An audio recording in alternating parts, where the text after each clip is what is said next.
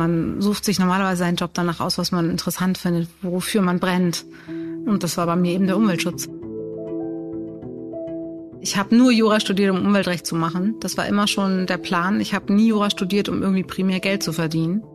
Das ist Roda Verheyen, eine Anwältin, die es mit den Großen aufnimmt. VW, RWE, der Bundesregierung oder der EU-Kommission. Also es gibt viel Frust, aber es gibt auch viele gute Nachrichten. Das ist, glaube ich, das Geheimnis. Und die guten Nachrichten, die sieht man nur, wenn man gucken will.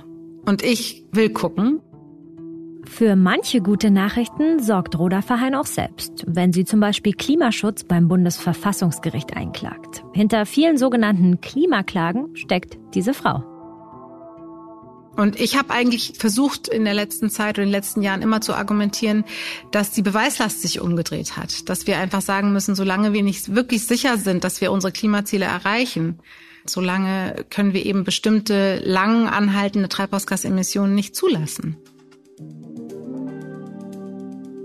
Wie tickt Deutschlands wohl bekannteste Klimaanwältin? Sie erlebt auch viele Niederlagen vor Gericht. Wie geht sie mit denen um? Und welche Argumente und juristischen Möglichkeiten nutzt Roda Verheyen, um beispielsweise gegen eine neue Autobahn zu klagen? Das erzählt sie uns heute. Ich bin Regina Steffens. Das ist der Klimabericht, der Spiegel-Podcast zur Zukunft des Planeten. Hallo.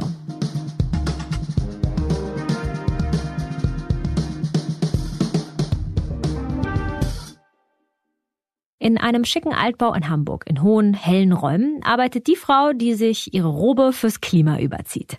Roda Verheyen ist 51 Jahre alt, Mutter von drei Kindern, hat einen Doktortitel und ist ehrenamtliche Verfassungsrichterin in Hamburg. Vor allem aber ist sie Rechtsanwältin und hat etliche Fälle auf ihrem Tisch leben. Sie bekommt auch viele E-Mails von sozusagen Klimageschädigten, die von ihr vertreten werden wollen. Aber fürs Klima vor Gericht zu ziehen, das ist nicht ganz einfach und längst nicht immer mit Erfolgen verbunden. Ich kann mir einfach gar nicht vorstellen, nicht weiterzumachen, weil dann wäre ja eigentlich die Alternative, sich irgendwie hinzulegen und nur noch zu weinen. Das ist nicht in meinem, in meinem DNA-Code, glaube ich. Aber ähm, also ich würde sagen, das ist nicht zu viel gesagt, dass ich vieles von meiner Motivation tatsächlich von meinen Mandanten bekomme, weil ich nämlich für sie streiten darf. Zu Roda Verheins Mandanten gehört ein Bauer aus Peru, mit dem sie seit 2015 gegen den Energiekonzern RWE klagt. Außerdem ein Bauer aus Niedersachsen, Ulf Alhoff Kramer, der bei uns ja auch schon mal im Podcast war. Die Folge findet ihr in den Show Notes. Mit ihm verklagt sie den Autokonzern VW. Die Strategie, beide Konzerne gehören zu den großen CO2-Emittenten und befördern so die Erderwärmung. Darunter leidet der Bauer in Peru, weil ihm der Gletscher vor der Nase wegschmilzt und der Bauer in Deutschland, weil der Wald abstirbt und die Ernten wegen der Dürre immer magerer ausfallen. Roda Verheyen will Großkonzerne haftbar machen für ihre CO2-Emissionen. Und die Konzerne sollen zahlen für die Schäden, ob in Peru oder in Deutschland. Aber dafür gibt es keinen Paragraphen im Strafgesetzbuch. Und das ist ein Problem. Roda Verheyen ist in einem Rechtsgebiet unterwegs, das es so, naja, eigentlich gar nicht gibt. Nirgendwo findet man ein Gesetzbuch für Klimarecht. Ja, das gibt es ja eigentlich gar nicht. Das Feld Klimarecht ist ein ganz neues Rechtsgebiet in Deutschland jedenfalls. Es ist einfach so gewesen, dass ich mich äh, schon seit ganz langer Zeit für den Klimawandel als Phänomen interessiere und da eben auch politisch tätig gewesen bin früher in meinem vorigen Leben als Campaignerin und habe irgendwann mir die Frage gestellt, ob eigentlich das Recht nichts zu sagen hat zum Klimawandel und zu den Problemen, die dieser hervorruft. Und meine Antwort war ganz klar, doch, das Recht hat natürlich was dazu zu sagen. Das Recht ist ja dafür da, uns zu schützen. Menschen, Tiere, die Natur. Und das Recht ist eigentlich nicht dazu da, jemanden zu schützen, der, ich sag mal, die ganze Welt verbrennt, so wie wir es im Moment tun im Grunde. Und ähm, deswegen waren die letzten 20 Jahre stark davon bestimmt, zu versuchen, das bestehende Recht anzuwenden, um den Klimawandel zu verhindern. Und das ist ähm, mal besser, mal weniger gut gelungen. Und heute gibt es eben sehr viel Recht, was man heute als Klimarecht bezeichnen kann. Das gab es überhaupt nicht, als ich damit anfing. 1992 beginnt Roda Verheyen ihr Jurastudium in Hamburg. Da war Klima in Erdkundebüchern noch beim Wetter verortet. Als Jugendliche engagiert sie sich schon in der Umweltbewegung. Ein Schlüsselmoment gab es für sie im ersten Semester. Da wird ihr die Klimakrise, also Anfang der 90er Jahre, so richtig klar. Wir haben eine, eine Führung gemacht über den Campus und waren auf der, waren hier bei der Staatsbibliothek und da stand in einem von diesen Buchhaltern, diesen Displays, stand einfach der IPCC-Bericht in Englisch mit den entsprechenden Grafiken. Und ehrlicherweise muss man sagen, dass der damals zwar dünner war, es gab auch nicht drei dicke Bücher, sondern eins, aber im Prinzip stand darin genau das, was wir heute alles wissen. Ein Teil des Berichtes wurde jetzt dieses Jahr auch wieder veröffentlicht. Wie haben Sie darauf geblickt? die Kenntnisse werden immer nur schlimmer und detaillierter, aber letztlich nichts Neues, ja. Also das, was hier passiert heute, wussten wir 1992. So klar muss man es sagen. Und das ist tragisch, dass wir so lange die Zeit verloren haben, wirklich. Nach diesem Blick in den IPCC-Bericht musste sie sich erstmal hinsetzen, erzählt sie. Seitdem treibt Rudolf Verheyen eine Frage um. Wie kann man Unternehmen und Regierungen haftbar machen für ihr klimaschädliches Verhalten? Um Antworten darauf zu finden, gründet Verheyen 2002 mit Kollegen das internationale Climate Justice Network. Mit Juristen aus der ganzen Welt. Wie kann man loslegen, wenn man Gerichte mit der Klimakrise konfrontieren will? Die Juristin sucht nach Beispielfällen. Es gab damals natürlich vor allem die Problematik, dass wir in ganz Europa, aber auch in, äh, den USA eine ganze Welle hatten von geplanten neuen Kohlekraftwerken. Und das war im Grunde dann die allererste ja, größere Kampagne, wo Recht und Politik oder auch Kampagnenführung miteinander Hand in Hand gingen, wo einfach dann klar war, wenn man den Bau von so vielen Kohlekraftwerken zulässt, dann haben wir keine Chance, in irgendeiner Form auf die Reduktionsziele des Kyoto-Protokolls zu kommen. Und ich habe dann konkret angefangen in Deutschland mit meiner anwaltlichen Tätigkeit auch genau damit, nämlich mit der Befassung mit Kohlekraftwerken, den rechtlichen Argumenten, die man da benutzen kann, wie man dahin kommt, tatsächlich Gemeinden zu überzeugen, keine Bebauungspläne zu erlassen, die Kohlekraftwerke ermöglichen und wie man im Genehmigungsrecht möglichst ähm, versucht eben diese Genehmigung zu stoppen. Erinnern Sie sich da gut an Ihren ersten Fall? Ja, an den erinnere ich mich total gut. Das war tatsächlich ein geplantes Kohlekraftwerk in Stade, hier an der Elbe. Mhm. Und da ging es erstmal um einen Bebauungsplan der Stadt Stade. Und das war einer der ersten Fälle, wo wir tatsächlich durch die Anwendung von Recht, ganz allgemeinem Bauplanungsrecht, tatsächlich im Endeffekt dieses Kohlekraftwerk verhindern konnten. Da gab es dann natürlich viele weitere Faktoren, aber eins davon war das Recht und die ähm, wirklich systematische also das systematische Ziel, den Bau weiterer Kohlekraftwerke zu verhindern, hat dazu geführt, dass nicht nur das Kohlekraftwerk, sondern je nach Zählung um die 30 weitere in Deutschland verhindert worden sind. Für Roda Verheyen gibt es zwei große Meilensteine, die sie bisher erreicht hat. Also ich persönlich bin der Auffassung, dass ich für so ein kleines Menschenleben, wie ich es habe, schon zwei sehr große Durchbrüche hatte. Der eine war im November 2017, als das Oberlandesgericht in Hamm gesagt hat, grundsätzlich gibt es eine Verantwortlichkeit für die Folgen des Klimawandels von Großemittenten. Bis heute hat das kein weiteres Gericht gesagt. Das ist ein Riesendurchbruch. Und dann das Bundesverfassungsgericht mit seinem Klimabeschluss, was letztlich gesagt hat, es gibt ein CO2-Budget und es gibt ein Menschenrecht auf Umweltschutz und Klimaschutz. Das ist schon ziemlich groß. Und dann, ich hoffe natürlich, dass ich bei den anderen Verfahren, die ich jetzt habe, weitere Durchbrüche erreichen kann. Aber wenn ich es nicht bin, ist es vielleicht jemand anders. Darauf kommt es nicht an. Bekannt geworden ist Roda Verheyen spätestens im April 2021. Da ist sie mit Aktivisten, mit Kindern von Bauern auch, vor das Bundesverfassungsgericht gezogen mit einer Beschwerde gegen das damalige Klimaschutzgesetz. Das oberste deutsche Gericht gab Verheyens Antrag Recht und sagte, dass das Klimagesetz nicht ausreichen würde, um die Zukunft von jungen Menschen und ihr Recht auf eine gute Zukunft zu sichern. Die Bundesregierung musste das Gesetz nachbessern, sodass die CO2-Reduktionsziele wirklich erreicht werden könnten. Roda Verheins anderes Ziel, Unternehmen für die Klimaschäden haftbar zu machen, das zieht sich noch. 2017 hatte Roda Verheyen gemeinsam mit den peruanischen Bauern einen Teilerfolg. Das OLG Hamm hielt die Klage des Bauerns Saul für schlüssig. Vorher war die Klage am Landgericht abgewiesen worden. Und das Verfahren läuft immer noch. Und natürlich war das oder ist das weiterhin eine sehr bestimmende Klage. Die ist ja weiterhin anhängig vor dem Oberlandesgericht in Hamm. Da haben wir 2016 das erste Urteil gegen uns bekommen vom Landgericht in Essen. Und ähm, ja, solche Verhandlungstage, die vergisst man nicht. Aber wie gesagt, das, der läuft immer noch der Prozess und das sind einfach, das sind Prozesse oder auch Ideen, die man hat, wo man genau weiß, die werden nicht schnell gehen. Ja, das wird einfach lange dauern. Das war ja ein völliges Novum damals. Das ist heute nicht mehr der Fall, aber damals war es das und dann dauert es einfach. Anders war es bei der Klimaverfassungsbeschwerde. Da hatten wir ja 2018 schon Klage erhoben vor dem Verwaltungsgericht in Berlin, waren im Prinzip die ersten Schritte schon gegangen. Ich hatte das auch schon länger so vorbereitet und als wir dann dort abgewiesen worden waren und dann das Klimaschutzgesetz erlassen war und wir dann nach Karlsruhe zum Verfassungsgericht gegangen sind, da ging es dann ja sehr schnell tatsächlich, aber also real war auch das ein Prozess von vier Jahren. Mhm. Also de facto, für mich jedenfalls und für meine Mandanten auch. Am Ende ging es dann schnell, innerhalb Am von Ende zehn Tagen, ne? schnell, ne? Aber ja, Vorlauf ja, genau. Länger.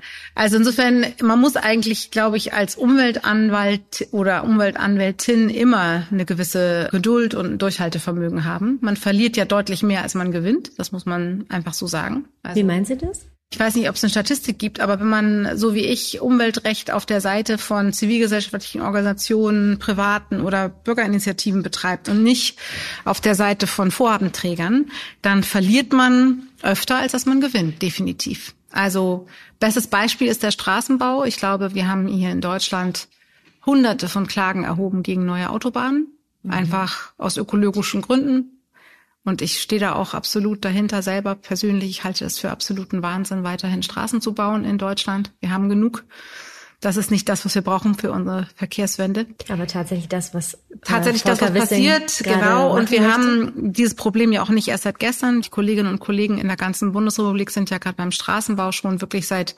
30 Jahren teilweise dabei. Und die allermeisten Verfahren gewinnt man nicht oder man gewinnt sie nur vorübergehend. Ja, das ist dann dieser berühmte irgendein Beschluss oder ein Bescheid wird rechtswidrig, aber er kann dann geheilt werden. Ja. Das müssen Sie, glaube ich, ein bisschen erklären für jemanden, der mhm. keinen juristischen Hintergrund hat, warum es so schwierig ist, eine Autobahn zu verhindern vor Gericht.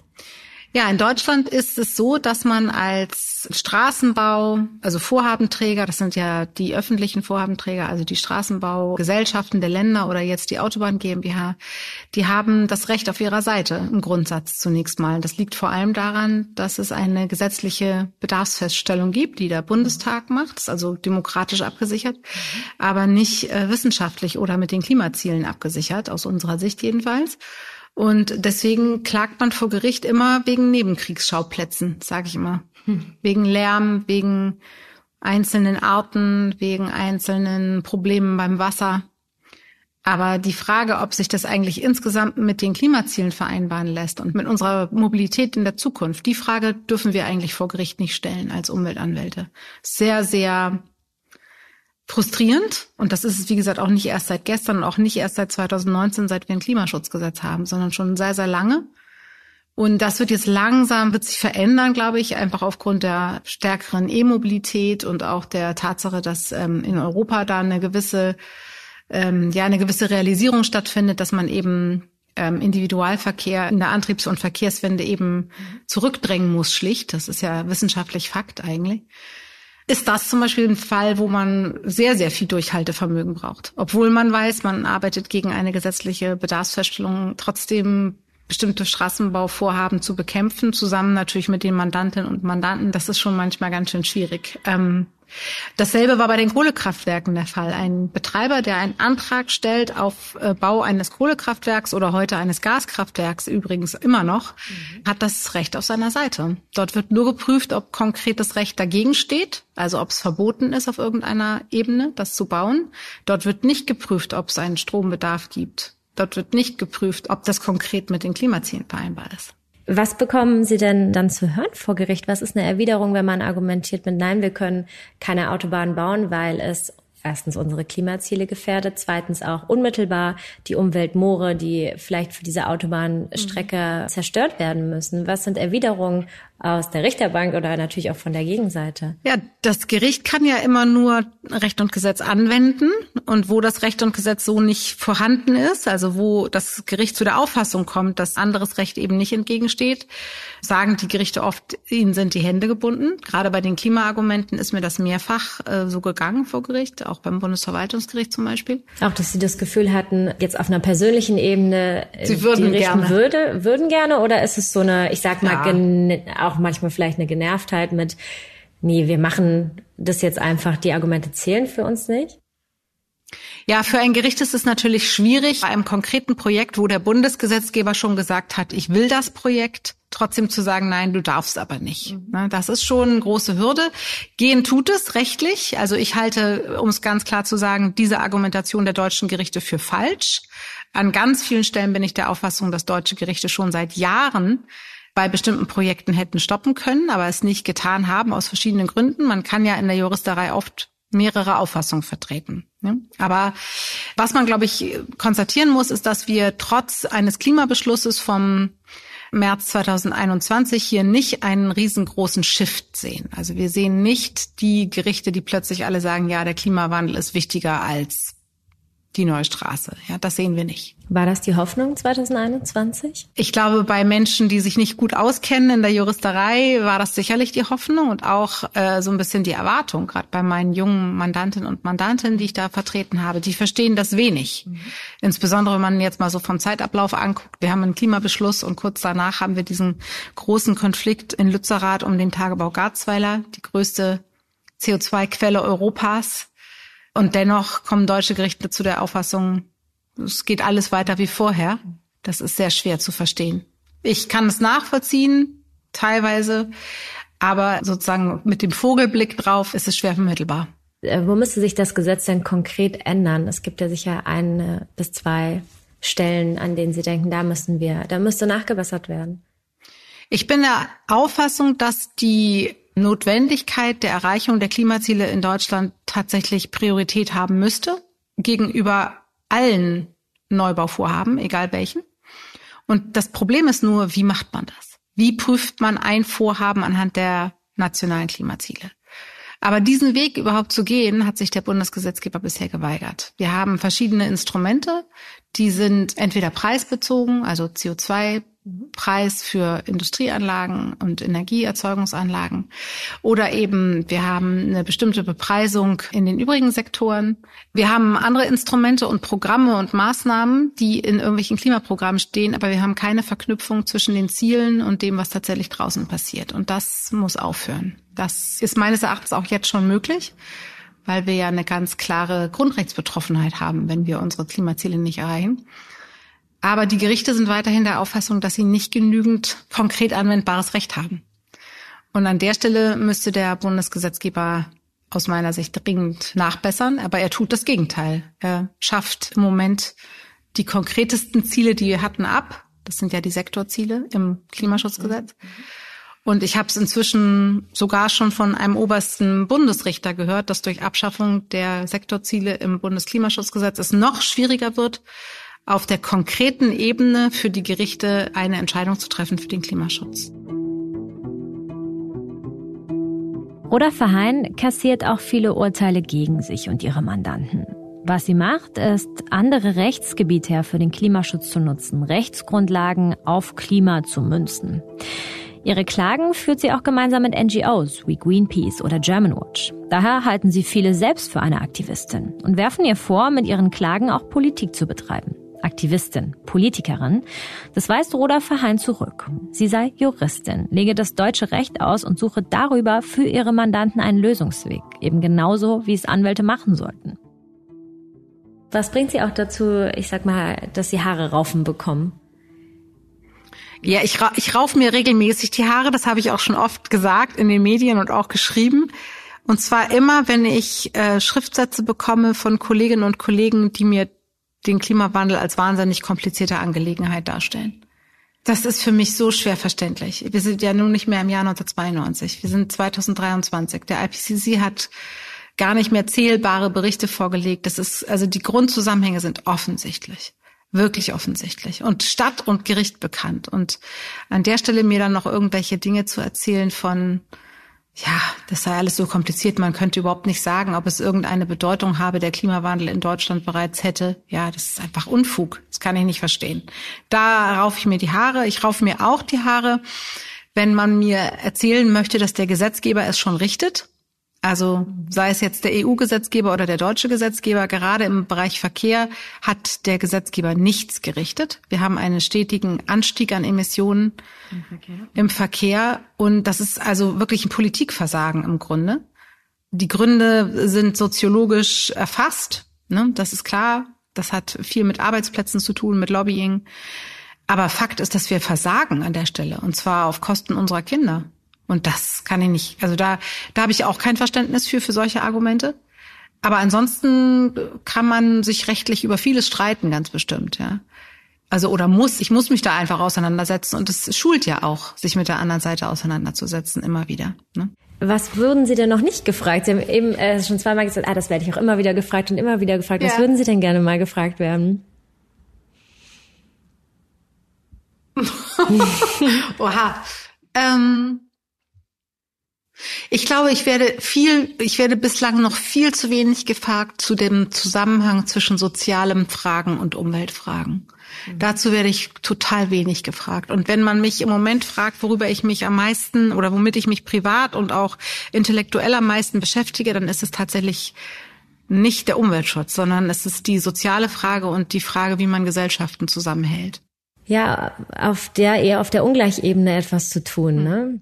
Das muss viel stärker miteinander verknüpft werden.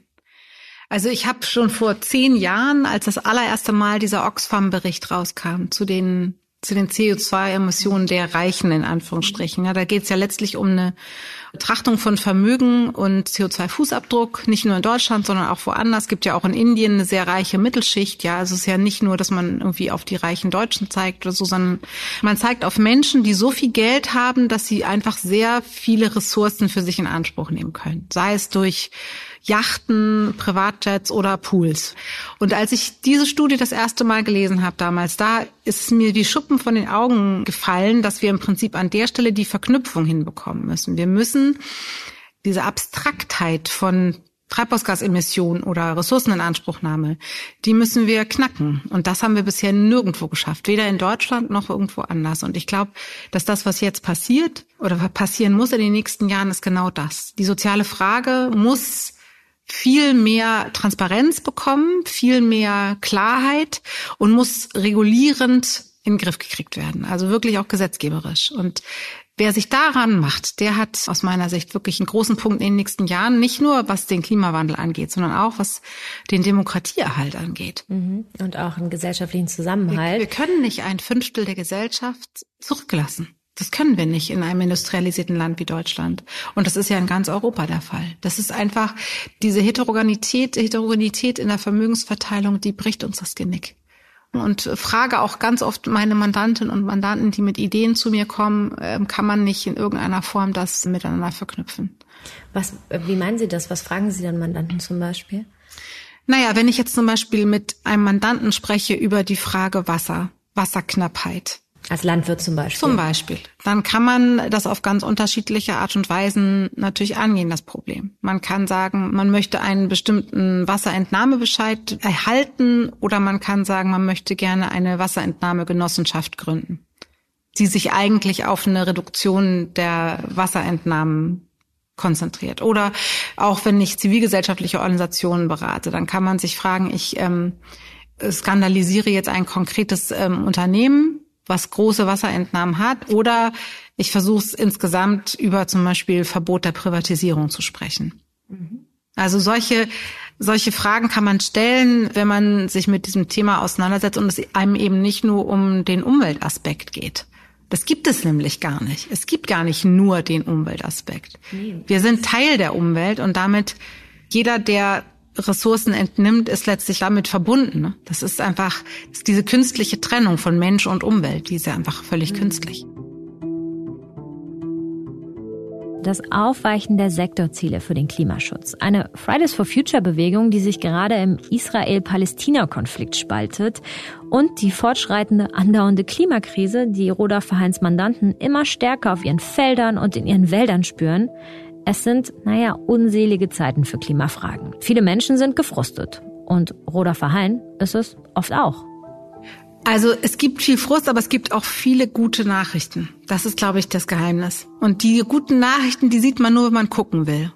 Und ich will gucken, auch auf die guten Nachrichten. Und ich habe im letzten Dezember vor der Konferenz in Montreal, wo es um die internationale Biodiversitätsstrategie ging, da habe ich die Daumen gehalten und hatte Kopf, Herzklopfen. Und als es dann tatsächlich zur Montrealer Erklärung gekommen ist, die wirklich grandiose Ziele verankert und das Völkerrecht wieder aufleben lässt in einem Bereich, wo viele es schon für tot erklärt haben, dann ist das ein gutes Zeichen. Oder wenn ich in diesem Jahr sehe, wir haben ein hohe Seeabkommen bekommen. Wir sind mittendrin in einem Plastikabkommen in den Verhandlungen dafür. Wir haben auf EU-Ebene eine unglaubliche Welle an gutem Recht, was auf uns zukommt, wo viele Unternehmen sich, glaube ich, noch die Augen reiben, gerade weil die sich ja auch anpassen müssen. Aber wir haben ganz viele gute Signale, aber insgesamt geht es zu langsam. So würde ich es vielleicht beschreiben wollen. Und deswegen kann ich, glaube ich, alles, was ich tue, immer nur als Beschleuniger auch auffassen wenn man an, an Menschen glaubt und Menschen mag, dann muss man eigentlich auch an die guten Signale glauben. Und das tue ich immer noch. Und jetzt fernab von den großen Strategien, die verhandelt werden, was gibt Ihnen denn ganz im Kleinen Hoffnung oder Optimismus? Tja, also ich glaube, ich bin persönlich in einer Situation, mir geht es sehr gut. Ich habe eine wunderbare Familie. Ich habe Freunde, ich habe einen großen Kreis an Menschen, die mit mir dieselben Dinge verfolgen. Ich habe hier eine, eine großartige Kanzlei, wo alle mich unterstützen. Und ich habe die Möglichkeit, jeden Tag was dafür zu tun. Ich fühle mich ja nicht hilflos. Mhm. Ich glaube, dass ganz viele Menschen, die im Moment deprimiert sind oder sich schlecht fühlen oder eben die guten Seiten nicht mehr sehen können, die sind eigentlich hilflos und ich fühle mich nicht hilflos. Und deswegen daraus nimmt man dann wieder Kraft. Das ist wie so ein, ja, wie so eine eingebaute Sonne oder so. Ich weiß nicht, wie man das sagen soll. Ich möchte zum Ende des Gesprächs kommen. Wir haben schon lange gesprochen mit einer Frage, die uns nochmal in den Gerichtssaal bringt. Wenn Sie sich erinnern, Sie haben einige Prozesse ähm, geführt an einen sehr prägnanten Satz, der Sie wirklich glücklich gemacht hat. Welcher wäre das? Das war ein Satz, den der Vorsitzende Richter beim OLG Hamm, Rolf Meyer, gebraucht hat in der mündlichen Verhandlung im November 2017. Und zwar war das wie folgt. Die Prozessbevollmächtigten der RWE AG hatten äh, zwei Stunden im Gerichtssaal ausgeharrt und gehört, dass wir grundsätzlich Recht bekommen im rechtlichen Teil, also dass das Verfahren weitergehen soll. Und haben dann eingeworfen, dass es ja wohl nicht sein könne, also jetzt, ich weiß es nicht mehr wörtlich, aber es, dass es ja nicht sein könne, dass mein Mandant jemanden, nämlich die RWE AG, verantwortlich macht, die ja nur Daseinsvorsorge betrieben hat, also Strom produziert hat für den Gebrauch auch in Deutschland. Das sei erlaubt und gewollt gewesen. Daraufhin erwiderte der Richter, nicht ich, sondern der Richter, dass die Frage, ob in Deutschland Daseinsvorsorge mit Kohlestrom betrieben wurde, nichts sei, worauf mein Mandant in Peru Einfluss gehabt hätte und wovon er auch beileibe nichts gehabt hätte. Und deswegen sei diese Erwägung vollkommen irrelevant. Und dieser Satz hat mich mehr als glücklich gemacht, weil ich ihn nicht gesagt habe, sondern der Vorsitzende Richter eines deutschen Gerichts. Und dieser Satz, den werde ich nie vergessen. Das war der Klimabericht für diese Woche. Ich bin Regina Steffens und ich bedanke mich bei Roda Verhein für das Gespräch. Sie hat übrigens auch ein Buch geschrieben, das heißt, wir alle haben ein Recht auf Zukunft, eine Ermutigung. Außerdem sage ich Danke an Mareike Heinz und an Janis Schakarian für die redaktionelle Unterstützung und Danke an Philipp Fackler für die Produktion und das Sounddesign der Folge. Und auf die großen CO2-Emittenten, die wir mit Roda Verein hier angesprochen haben, die Kohleunternehmen, auf die wollen wir nächste Woche nochmal genauer schauen. Wir reisen in die Lausitz und hören, wie ein junger Mann versucht, dort seine Zukunft ohne seinen Job im Kohlekraftwerk zu planen. Bis dahin.